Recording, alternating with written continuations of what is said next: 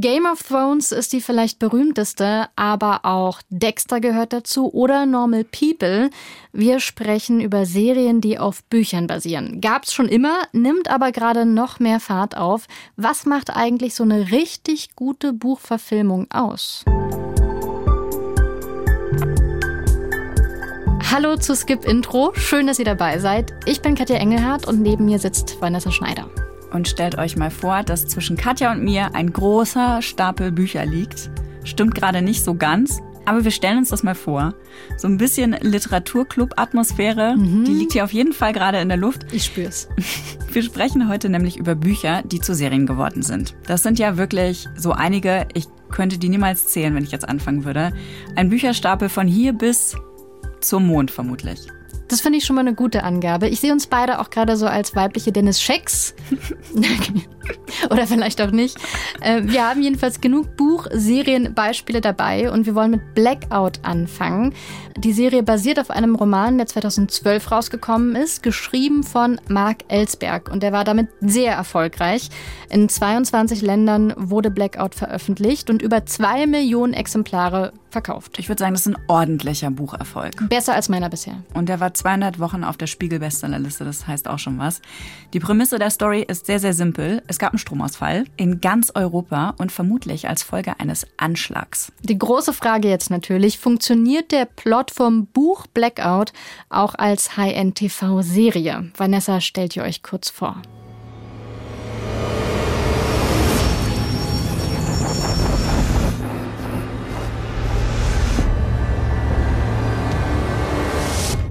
Kein fließendes Wasser mehr. Die Wohnungen sind eiskalt, Handys stumm.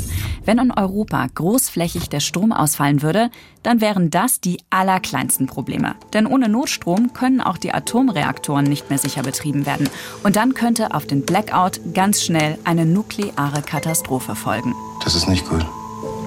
Das ist gar nicht gut. Scheiße. Was ist? Also, hast du ein Problem? Ja, aber ich fürchte nicht nur ich. Genau das ist das Szenario, das der Hacker und Aktivist Pierre Manzano, gespielt von Moritz Bleibtreu, in der Serie Blackout kommen sieht, als bei ihm in Italien der Strom ausfällt.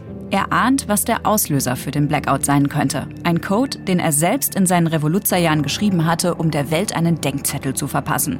Und natürlich gerät er schnell ins Visier der europäischen Polizei obwohl er nur helfen wollte. Hören Sie mir also, zu, dieser Blackout ist kein Unfall, verstehen Sie? Die Stromzähler sind manipuliert worden. Das Ganze funktioniert wie eine Lawine. Es fängt langsam an, wird immer schneller und es wird in einer Katastrophe enden, verstehen Sie? Und dann kommt sie, die Apokalypse. Dieser Mann weiß, wovon er spricht. Ich bitte Sie, ich weiß, wovon ich rede, bitte. Das Setting von Blackout ist faszinierend und vom Autor der 800 Seiten starken Buchvorlage, Mark Ellsberg, sorgfältig recherchiert.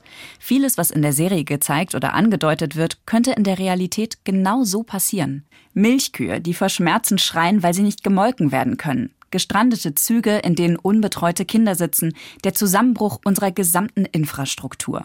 Dieses Wissen macht für mich die große Spannung und den Reiz von Blackout aus und nicht so sehr die Suche nach den Verursachern des Stromausfalls, die im Zentrum der Serie steht. So, Katja, erstmal, wie viele Folgen hast du geguckt? Zwei. Durftest du? Du durftest zwei Folgen gucken, du hast beide Folgen angeguckt. Mhm, ich bin sehr fleißig gewesen. Würdest du jetzt weiterschauen wollen? Ähm, nein. Ich finde die sehr schön. Überraschenderweise hat es mich wirklich überrumpelt, dass es sehr dunkel ist, obwohl die Serie Blackout heißt.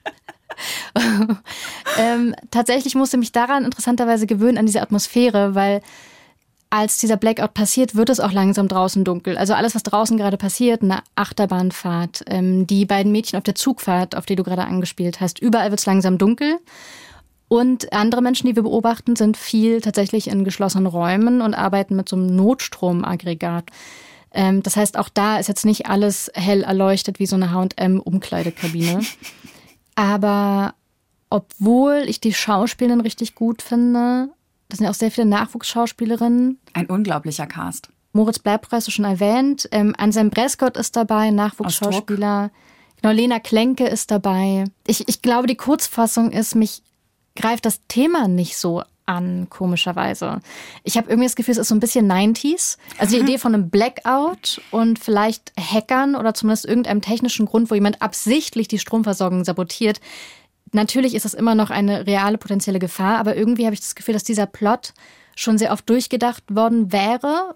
Und ich finde so Hacker-Geschichten generell nicht so wahnsinnig spannend, weil ich immer das Gefühl habe, es ist sehr offensichtlich, dass ich einen bestimmten Teil der Geschichte nie verstehen kann. Mhm.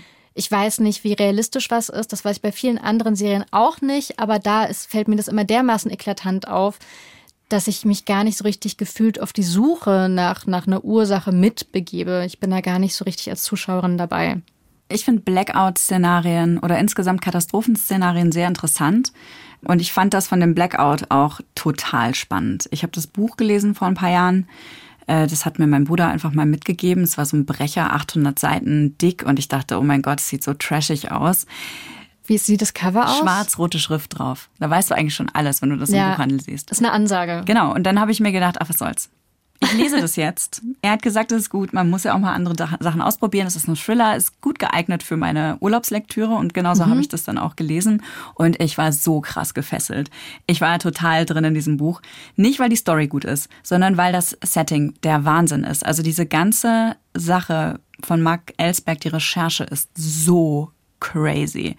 Also ich habe da Sachen erfahren über Europa, über unser Stromnetz, wie diese ganzen Zusammenhänge sind, ähm, wo die Gefahrenpunkte lagern, was nicht nur auch politische Konsequenzen sind. Also es ist wirklich so in die Tiefe recherchiert. Was ist dein Lieblingsfakt? Das mit den Kühen dieser Fakt mit den Kühen, der kommt auch in der Serie vor, ja. weil ich den wirklich sehr eindrücklich fand. Daran habe ich noch nie vorher gedacht, dass diese Kühe, die ja in unseren industrieller ähm, Tierzucht und Massentierhaltung einfach ähm, maschinell gemolken werden, dass die ja nicht mehr gemolken werden können. Auf so einem Hof ist nicht genug Personal dafür, um die zu melken. Die bekommen immer mehr Milch, ja. je mehr die da halt stehen. Die haben keine Kälbchen, die die Milch trinken würden. Das heißt, die müssen mit der Hand erleichtert werden, damit der Euter nicht anfängt, sich zu entzünden und dann halt wirklich krasse Spannungen aufbaut. Das tut denen mhm. unfassbar weh. Das heißt, da schreien die Kühe und nicht nur die Kühe, es sind ja viele andere Tiere auch betroffen davon. Also es ist absolut grauenvolle Vorstellung für mich. Fandest du dann aber, wenn du die äh, Vorlage kanntest, also das Buch, hast du dich in der Serie wiedergefunden? Du klingst ja wie ein Fan, das hast du dann begeistert gelesen. Hast du dein Fantum auf die Serie so transportieren können? Ich würde mich jetzt nicht als Fan von dem Buch bezeichnen, sondern wirklich nur von dieser Recherche. Ich bin wirklich mhm. fasziniert gewesen. Ich fand die Fakten alle toll. Du weißt ja, dass ich sehr gerne abtauche in meine Wikipedia-Welt, sobald ich irgendwas interessant finde. Und das war halt da auch so. Nur, dass das Buch mir diese Fakten direkt geliefert hat. Und das macht die Serie aber nur so nebenbei. Also ich war wirklich ein bisschen nicht enttäuscht, die haben das schon gut gemacht. Die mussten das alles verdichten, auch einfach, weil so viele Leute in dieser Buchvorlage vorkommen. Also da sind irrsinnig viele ProtagonistInnen, ähm, super viele äh, Schauplätze, weil der wirklich durch Europa auch reist, der Manzano. Und die haben das alles ein bisschen verdichtet und angepasst und sich eben stark von der Buchvorlage gelöst. Das ist ja auch was, was sehr oft passiert, mhm. dass Stoff verdichtet werden muss, weil man eben in einer Serie zwar mehr Zeit hat als in einem Film, aber immer noch nicht so viel Platz oder Raum wie halt auf 800 Seiten. Das wird dann ja öfter passieren bei der Umsetzung von Buch zur Serie. Gibt es da so einen Mechanismus?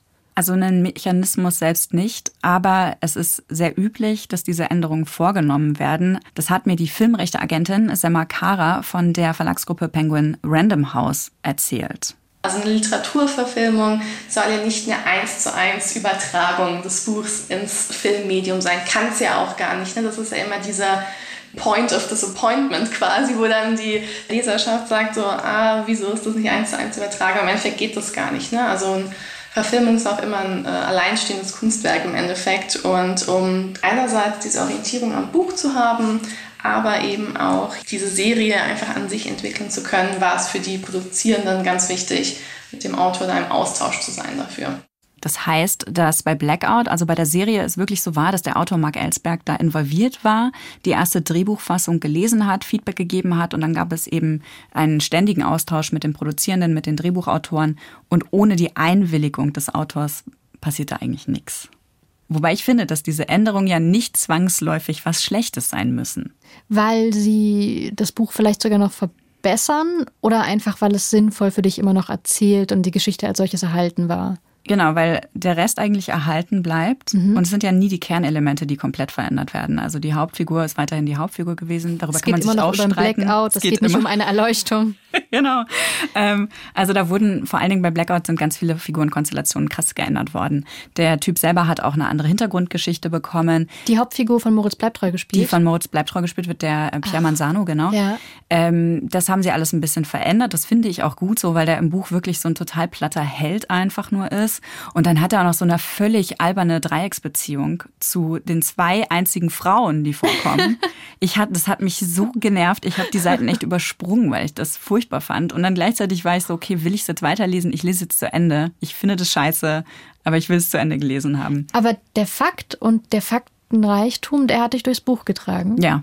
Außerdem liegt in der Serie auch der Fokus viel stärker auf Deutschland statt auf Europa. Ne? Wir sind ja dann irgendwann nur noch in Deutschland unterwegs und sehen, wie da diese ähm, Frau aus dem Innenministerium auch äh, von betroffen ist und wie sie das alles in die Wege leitet. Die Mutter von den beiden Kindern, die im, im Zug quasi gestrandet sind beim Stromausfall. Genau, genau. Und da wird noch eine komplett neue Perspektive eingeführt, die es auch so im Buch gar nicht gab. Also da wurde wirklich viel verdichtet.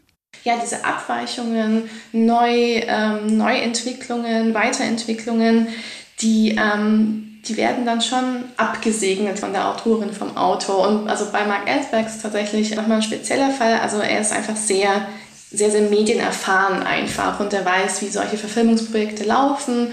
Und das Schöne an Literaturverfilmungen ist ja auch, dass man das Werk, das man vor sich hat, einfach auch filmisch ergänzen kann im Endeffekt. Du kannst eine Figur weitererzählen, eine Welt weiterspinnen, auch ja, vielleicht bei manchen Plotholes quasi auch so ein bisschen füllen und das dadurch auch in eine andere Richtung lenken. Es gibt eigentlich keine Verfilmung, die einfach nur straight entsteht, ohne dass der Autor, die Autorin da mal drauf geschaut hat. Und da kann man auch das machen wir manchmal, auch BeraterInnen-Verträge zum Beispiel schließen mit den AutorInnen. Mark Ellsberg übrigens hat auch einen Cameo-Auftritt in der Serie. Ich An welcher Stelle? in der zweiten Folge. Ich weiß aber leider nicht, äh, wie er aussieht. Deswegen habe ich ihn nicht erkannt. Ich habe es nur gelesen. Ach. Ja, ich habe es auch total verpasst. Das ist halt so ein bisschen das Schicksal von vielen Autoren und Autorinnen. Dass man sie nicht kennt. Außer vielleicht so ein paar Gesichter. Okay, muss Sebastian Fitzek mal eine Serie machen, dann werden wir ihn auf jeden Fall direkt erkennen. Stephen King erkennt man ja dagegen immer sehr gut in den Serienverfilmungen seiner Bücher. Das Ja, der- auch öfter mal. Der taucht gerne mal auf, genau. Bei der Serie Westwall übrigens, die jetzt Ende November in der ZDF-Mediathek startet, da war sie auch eben involviert als ähm, die filmrechte Agentin sozusagen von Verlagsseite aus. Da war es wieder ganz anders. Da hat der Autor des Buches auch selbst das Drehbuch geschrieben, weil der eigentlich Drehbuchautor ist. Und das Witzige daran ist, Benedikt Gollhardt, eben der Autor, der hatte die Idee ursprünglich mal als Drehbuch konzipiert dann aber als Roman umgesetzt und letzten Endes ist dann doch eine Serie draus geworden. ähm, geht da übrigens in Westphal um eine rechte Terrorgruppe und eine Polizistin, deren Familiengeschichte sehr eng damit verbunden ist. Dann haben wir jetzt gerade schon so ein paar Beispiele genannt vom Buch zur Serie. Und eigentlich müssten wir mal ganz kurz, nachdem wir die große These schon längst angestrengt haben, zu sagen, dass diese Verfilmungen immer häufiger werden würden, hast du vielleicht einen kurzen Zahlencheck. Wir beide sind davon überzeugt, immer mehr Bücher werden verfilmt. Gefühlt irgendwie von allen Serien, die man gerade so sieht bei Streaming-Plattformen, steht so oft based on dem und dem Buch oder based on a short story, also basierend auf einer Kurzgeschichte. Ist das nur ein Bauchgefühl oder können wir das Ich glaube, das kann man so sagen. Jetzt die Zahl mit den zwei Dritteln, das kann ich nicht komplett ähm, bestätigen. Also weil es diese Zahlen in, in der Form so nicht gibt. Ne? Aber ich habe auch darüber mit äh, Samakara gesprochen, die bei Penguin Random House arbeitet. Und die hat mir ja das auch bestätigt.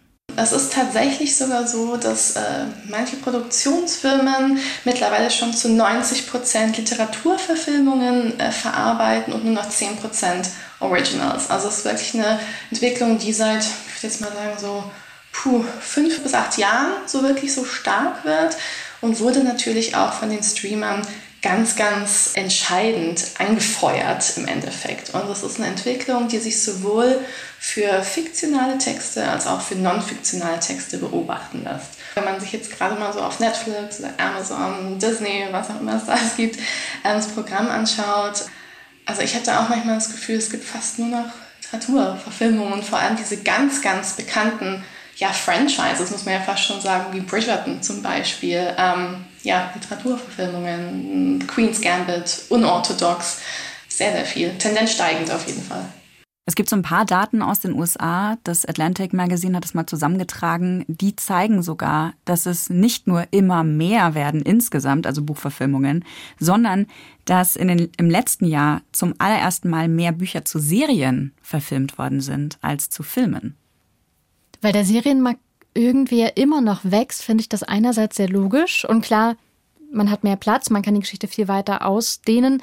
Und ich weiß nicht, ich höre das immer öfter auch von anderen, dass man abends überlegt, was schaue ich an, dass man komischerweise, wenn man kurz was schauen will, dann nicht zum Film geht, der im Schnitt anderthalb Stunden lang ist, sehr mhm. überschaubar, mhm. sondern sich auf einmal durch Streaming-Anbieter von Serien durchsucht und da die ganze Zeit sehen will, was kann ich denn jetzt schauen. Klingt aber auch so ein bisschen, als ob diese alte Bezeichnung nicht verfilmbar, weil zu komplex als Buch, jetzt irgendwie doch nicht mehr gilt. Also nicht verfilmbar, ja vielleicht, aber vielleicht ver serienbar. Ja, genau. Ja, auf jeden Fall. Ich glaube, das ist so. Das hat man jetzt ja auch gesehen, dass ähm, einige Bücher verfilmt worden sind, die eben als nicht verfilmbar galten, wie zum Beispiel Foundation ist so ein Beispiel jetzt gerade von Isaac Asimov, das große Sci-Fi-Epos, ja. galt über 60 Jahre lang als nicht verfilmbar. Game of Thrones wahrscheinlich auch. Genau, ja. Fantasy-Serie war unglaublich teuer, was man da sich alles auch ausdenken muss an Kostüm, dass die Welten stimmen. Zu viele ProtagonistInnen zu viele Handlungsstränge auf jeden Fall für einen Film.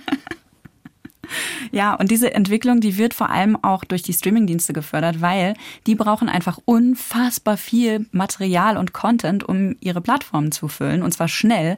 Also diese Originals, die Serien, die eben keine Vorlagen haben, die brauchen dagegen sehr viel mehr Entwicklungszeit, als wenn du einfach eine Adaption machst von einem bestehenden Stoff. Mhm. Und da sind Bücher dann die allererste Wahl, weil da existiert eben, wie du gerade schon sagtest, ne, die Storywelt, der Plot, die Figuren, die Charakterkonstellationen. Das ist alles, was man sich in viel harter Arbeit als Autorin und Autor ausdenken müsste.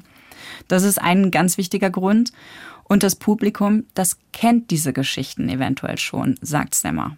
Ein großer ist tatsächlich der finanzielle, kommerzielle, muss man sagen. Ähm, wenn bei Literaturverfilmungen achten Produktionsfirmen sehr stark drauf, so okay, welches, welches Buch verkauft sich gut, wo gibt es schon eine Fanbase oder eine ja, Built-in Audience. Das ist eben so ein ganz, ganz wichtiger Punkt. Wenn wir zum Beispiel bei Unorthodox als Beispiel bleiben, ähm, das Buch kam 2017 raus und war schon Bestseller und wurde dann verfilmt und ist dadurch nochmal höher auf der Bestsellerliste eingestiegen. Für eine Produktionsfirma bedeutet das sehr geringes Risiko. Sehr gering ist vielleicht übertrieben, aber geringeres Risiko als mit einem Originalstoff an den Start zu gehen. Ähm, es gibt eben diese Built Audience und dann ist es natürlich so, dass also Filmprojekte brauchen ja wirklich ewig manchmal, also keine Ahnung, fünf bis zehn Jahre im Schnitt im Endeffekt.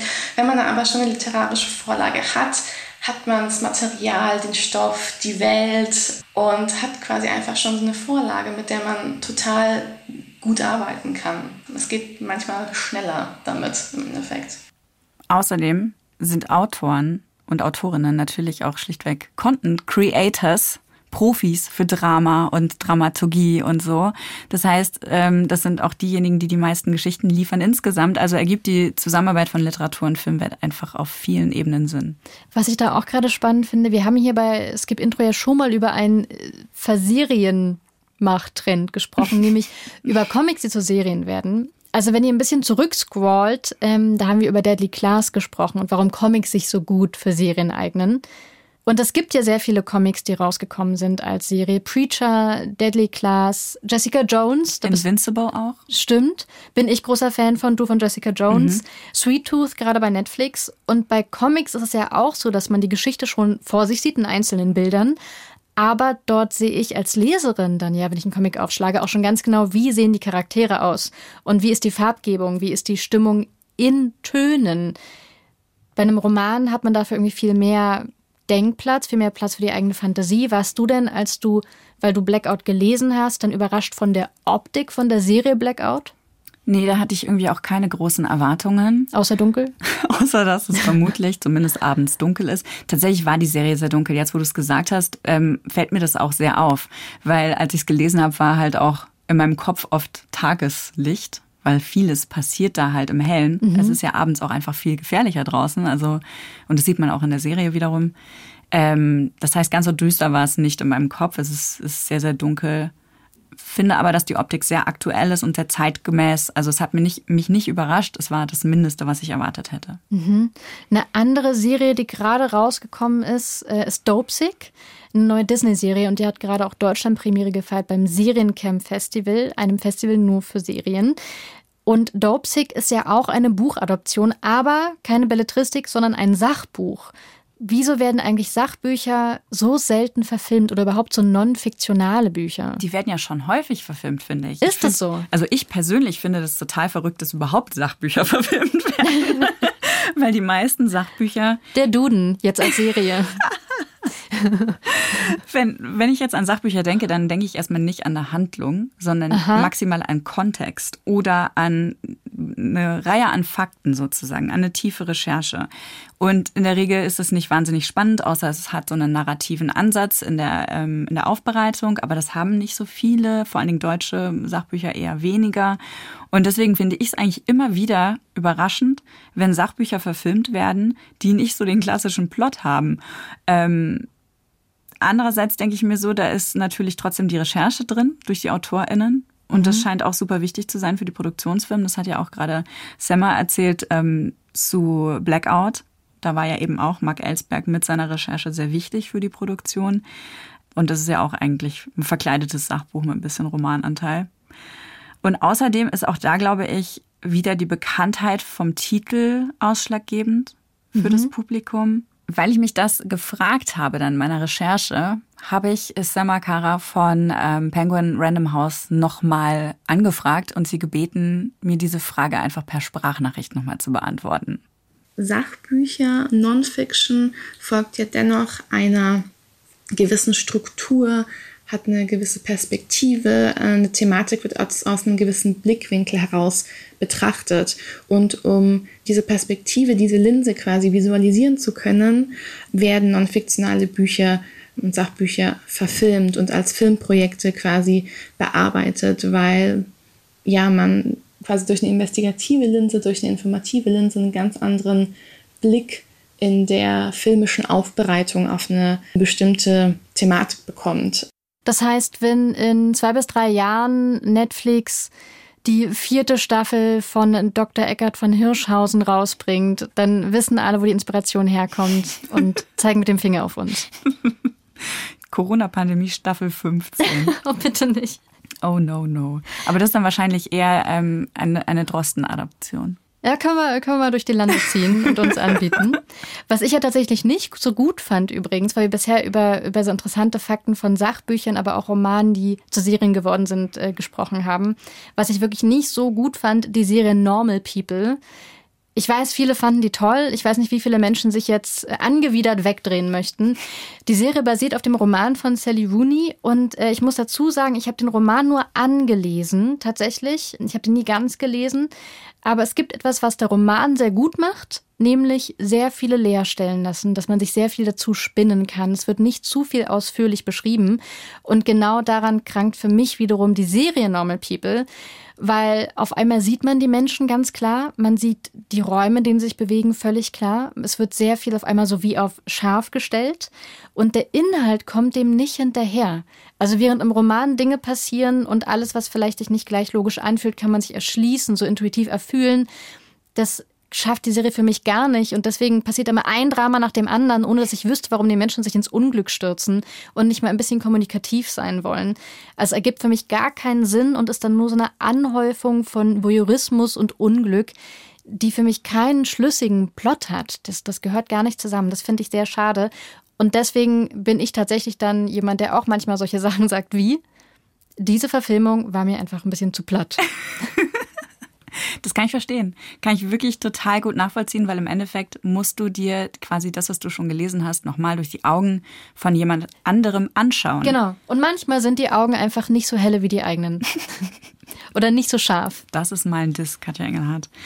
ähm, ich lese das jetzt tatsächlich bei Serienverfilmungen insgesamt nicht ganz so oft wie bei Filmverfilmungen. Mhm. Aber sowas wie bei Game of Thrones oder auch The Expanse, super erfolgreiche Sci-Fi-Serie, die bei Amazon abrufbar ist, wo auch die Autoren wiederum an der Serie beteiligt sind, da kam das dann schon öfter mal, wenn die Details nicht alle so gestimmt haben. Manche Fangruppen sind einfach sehr genau. Ich mhm. glaube zwar bei Harry Potter auch so, der bekommt im Buch und im Film ein Besen geschenkt, mit dem er fliegen kann. Ich glaube Nimbus 2000 oder so, denkt ihr irgendeine Zahl aus. Soweit ich weiß, haben sich Fans sehr stark beschwert, weil in Buch und Film ist der große Unterschied, ob er diesen Besen ausgepackt auf seinem Bett vorfindet oder verpackt. Das war's schon. Und wenn das das größte Problem ist, dann haben sie alles richtig gemacht, würde ich sagen. Ähm, also es ist natürlich einerseits ist der große Punkt dahinter die Fanliebe, aber gleichzeitig hat es auch was damit zu tun, wie wir die Wertigkeit von Literatur gegenüber Film einschätzen, sagt Semmer. Die gängige Vorstellung ist, glaube ich, dass die literarische Vorlage quasi das kulturelle Kapital für eine Verfilmung liefert und die Verfilmung dann das ja, monetäre im Endeffekt. Man muss dann keine Angst haben, dass Literaturverfilmungen quasi die Vorlage verdummen und einschränken. Das ist ja auch so ein Vorurteil. Ne? Also das, ja, dann wird da gekürzt bis zum geht nicht mehr und verfremdet und was weiß ich.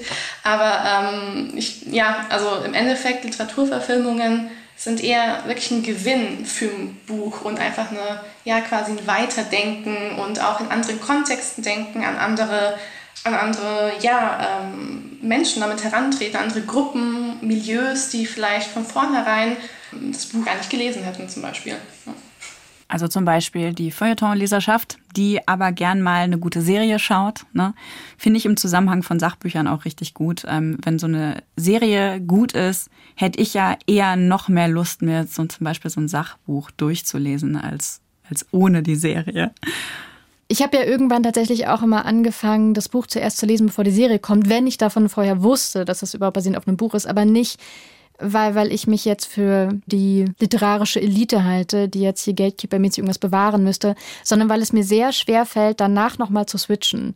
Entweder fieber ich bei den Figuren im Buch schon mit, wenn es eine fiktionale Geschichte ist, dann finde ich die Serie aber sehr schwer anzuschauen. Und wenn ich die Serie zuerst angeschaut habe, kriege ich einfach die Optik vom Verfilmten nicht mehr aus meinem Kopf, wenn ich das Buch lese. Und ich glaube, dann geht einem auch immer so sehr viel verloren. Das ist interessant. Ich habe zum Beispiel Handmaid's Tale vorher gelesen, bevor ich die Serie geschaut habe, mhm. war aber schon lange her. Und da wird jetzt auch nicht so unfassbar viel ähm, erklärt zur Optik. Es geht ja da vor allen Dingen ums Innenleben der mhm. Protagonistin und ihre Erlebnisse, die sie so gemacht hat. Und dann habe ich jetzt aber danach diesen Folgeroman gelesen, The Testaments. Mhm. Und da wiederum war das für mich ganz klar, wer die Figuren sind. Das waren alle die SchauspielerInnen, die ich da kenne. Die hast du im Kopf besetzt, im Kopf. wie sie wirklich in der Serie besetzt Und das fand ich aber gut so. Das fand ich total in Ordnung. Und ich hoffe sehr, dass das verfilmt wird. Also es wird tatsächlich verfilmt und ich hoffe, dass das genauso erscheint wie in meinem Kopf. Vanessa, es wäre jetzt Zeit für unser Fazit. Die Serie Blackout vom Buch zur Serie gelungen, ja oder nein, sollte man die anschauen? Ähm, man muss die nicht anschauen, glaube ich. Ich fände, für mich persönlich wäre die optimale Version einfach bloß so ein, so ein Explainer-Video. Dinge, die passieren würden, wenn bei uns der Strom ausfällt. Das würde mir reichen. Ich brauche dazu keine Dramaserie und ich brauche aber auch kein 800 Seiten Buch. Damit hast du gleich zwei sehr große Traditionen der Kultur lang tradiert, ignoriert.